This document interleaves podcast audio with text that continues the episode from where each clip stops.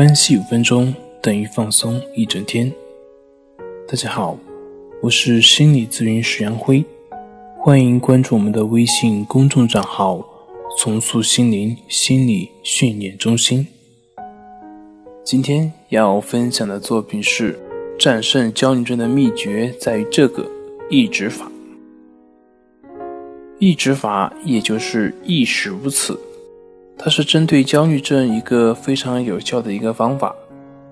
我们的焦虑症是源于恐惧不安，它导致的病因虽然很多时候是多方面的因素，但是还是跟我们个性特质密不可分的。抑制法是焦虑症治疗方法中非常具有实操性的一种方法。那么，为什么抑制法它是可以去治疗焦虑症呢？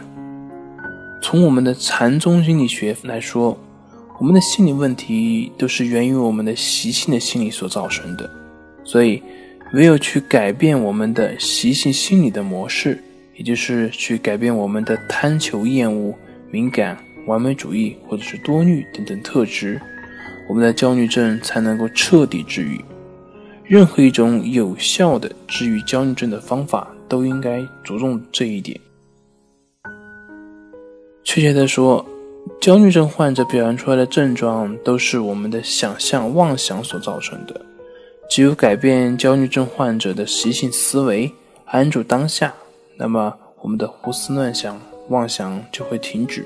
这样，我们心中的观念、行为也就会自然得以消除。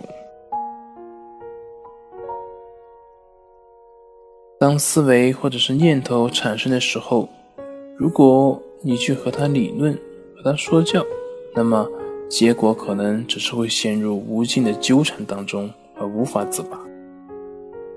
很多焦虑症的患者认为，只要消除了这个担心或者是那个疑虑，那么问题就解决了。其实这只是一个假象。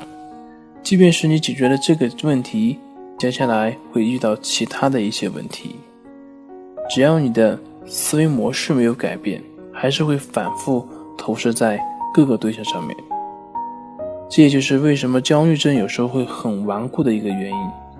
而在生活中，我们所了解到的很多的治疗的方法，他们更多的就是注重于症状，而没有去追根溯源到根源上，所以会产生反复等等的一些表现。对于焦虑症的治愈上来说呢，没有对其表现的思维、念头、行为。去停止他对抗纠缠，也就是说，不去评判，不去分析，不去纠缠，不去思考，也就是我们所说的顺其自然、为所当为的道理，这样才能从根本上疗愈。而抑制法呢，就是这种疗愈焦虑症的实操的治疗方法，在这一点上，森田疗法也很好的秉承了这种思想。如果森田疗法能够有落实的。或者是非常具体的练习的方法，那就会非常的圆满，而抑制法就弥补了它的这样一个弊端。那关于抑制法的具体练习，大家可以关注我们的公众账号，可以联系我们的老师，或者看我们林老师新出来的一本书，叫做《战胜强迫症》，里面也有对抑制法的一些具体的讲解。好了，今天就分享到这里。咱们下回再见。